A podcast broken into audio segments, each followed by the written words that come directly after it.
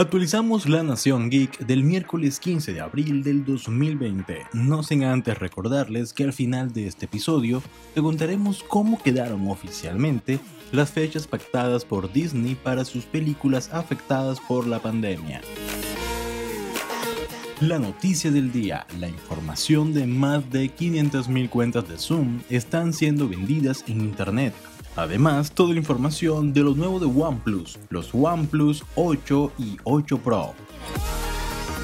Ya es oficial el nombre y el día de lanzamiento del nuevo servicio de streaming de NBC Universal y tenemos detalles de su contenido. Comencemos con esto, yo soy Andrés Romero y esto es Nación Geek.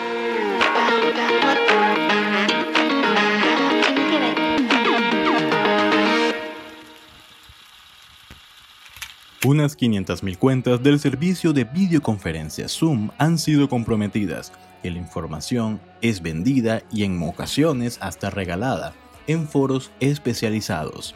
La noticia del día tiene que ver con las graves fallas de seguridad que ha padecido el popular servicio de videollamadas Zoom y que hoy es blanco de críticas y críticas duras luego de que el sitio Bleeping Computer revelara que estas cuentas están a la venta en la dark web y en foros de hackers con precios absurdos que van desde un centavo de dólar por cuenta hackeada. De acuerdo con el reporte, los hackers habían obtenido la información, nombre de usuario y contraseña por previas filtraciones. Ahora se están vendiendo solo la información que comprobaron que inicia sesión en Zoom. Citando a la firma de ciberseguridad Cybol, Bleeping Computer dice que algunas cuentas se han comenzado a vender desde el 1 de abril algunas cuentas filtradas corresponden a personal de las universidades de Vermont, Colorado, Florida, Dartmouth y Lafayette. Los hackers parecen estar vendiendo o regalando esta información solo por diversión, dice el reporte de Bleeping Computer, pues no están obteniendo muchas ganancias por los datos. Zoom aseguró en un comunicado que este tipo de actividades son comunes, pero generalmente no afecta a los consumidores de empresas ya que usan sistemas de inicio de sesión único. La situación es grave para el servicio ya que al día de hoy grandes empresas como Apple o Google han prohibido a sus empleados utilizar los servicios de la aplicación por posibles problemas de seguridad que al día de hoy se han vuelto una realidad y un dolor de cabeza para empresas y los usuarios afectados.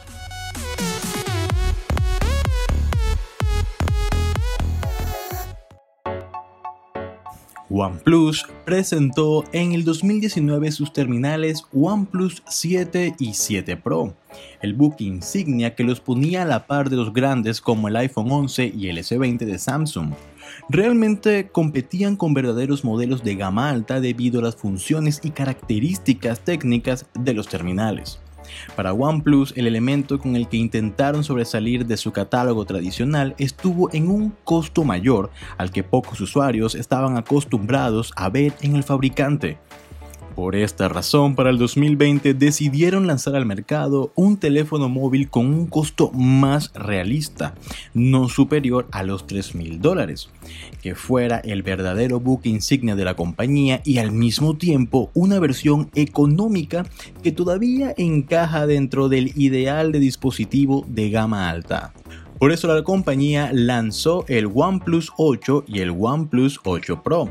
Según Enter.co, el primer elemento notable en los nuevos dispositivos es su nuevo diseño.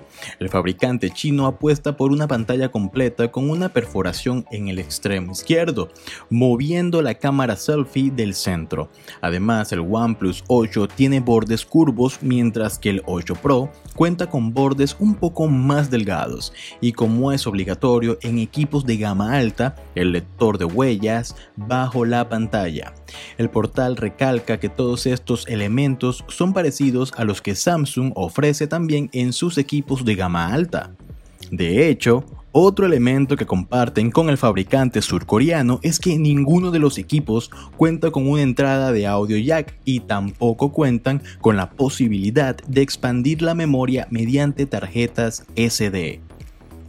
El OnePlus 8 saldrá a la venta con un precio de 699 dólares en su versión de 128 GB y 799 en su versión de 250 GB, mientras que el OnePlus 8 Pro tendrá un costo de 899 dólares en su versión de 128 y 999 dólares en su versión de 256 GB.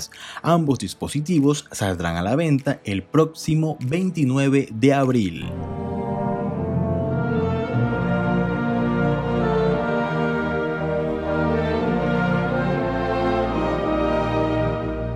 Un nuevo servicio de streaming se une al campo de servicios de transmisión online. El nuevo y esperado servicio de NBC Universal ya tiene nombre y fecha de estreno. Peacock estará disponible a partir de este 15 de julio del 2020, pero no es todo. Ya se conocen algunos de los shows más relevantes que estarán considerados en las más de 15.000 horas de programación que ha prometido el nuevo servicio. Entre los shows con los que contará Peacock se encuentra la exitosa serie Park and Recreation y The Office que lo más probable es que sean exclusivas para la plataforma. Los rumores indican que tras finalizar los acuerdos de emisión con Netflix y Hulu, las series quedarán de manera exclusiva en sus servidores. Otras populares series de NBC que serán parte de la oferta de la nueva plataforma son TD Rock, Brooklyn Nine-Nine, Shears, Everybody Love Raymond, Saturday Night Live, Will and Grace, The King of Queens y Married with Children. Peacock también está preparando programas nuevos y originales.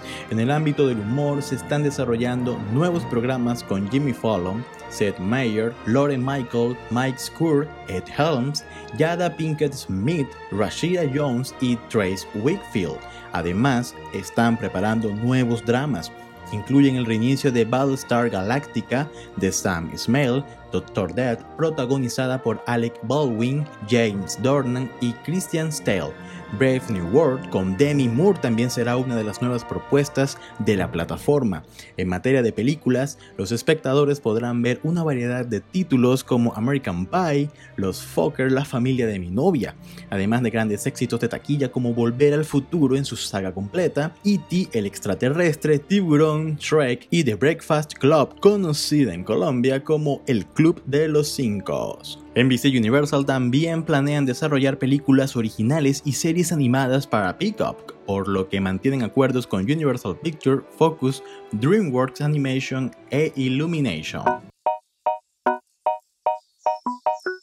Disney acaba de revelar las fechas de estrenos para sus películas más esperadas y vamos a tener que esperar un poco más de lo que pensábamos para poder verlas. Está claro que el 2020 no va a ser un gran año para el cine. Todavía no sabemos cuánto más va a durar la cuarentena y esto significa que nadie se va a arriesgar a pasar horas dentro de una sala cerrada y con extraños que se sientan muy cerca de nosotros. Así que Disney hizo lo que muchos otros estudios tuvieron que hacer y retrasó el estreno de algunas de sus películas para este año. Ahora, el estudio del ratón reveló las nuevas fechas de estreno de estas cintas, junto a las fechas de las nuevas películas que tenía planeadas para el 2021. Y es que después de lo que pasó con Onward, unidos de Disney Pixar, Disney decidió no tomar más riesgos. El 26 de febrero veremos Ron's Gone Wrong y aunque los detalles sobre este proyecto son escasos, los rumores apuntan a que la película trata sobre un mundo donde los niños son amigos de robots que pueden caminar, hablar y que están conectados digitalmente a una supercomputadora. Raya y el último dragón podrá verse el 12 de marzo. La nueva apuesta de Disney Animation Studios sigue a Raya, un joven guerrero en el sudeste asiático que viaja por el mundo en busca de un dragón de agua que cambia de forma llamado Zizu.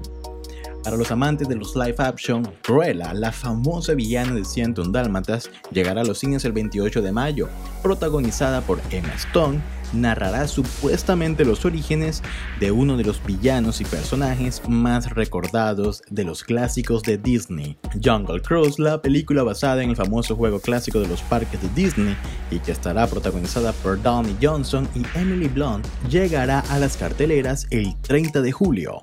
Además de estas películas, Disney también reveló que estrenarán una película de Pixar, que aún no tiene nombre, el 18 de junio, un nuevo live action el 19 de noviembre y hay rumores de que sea el live action de Lilo y Stitch. Y finalmente una nueva película animada que llegará el 24 de noviembre.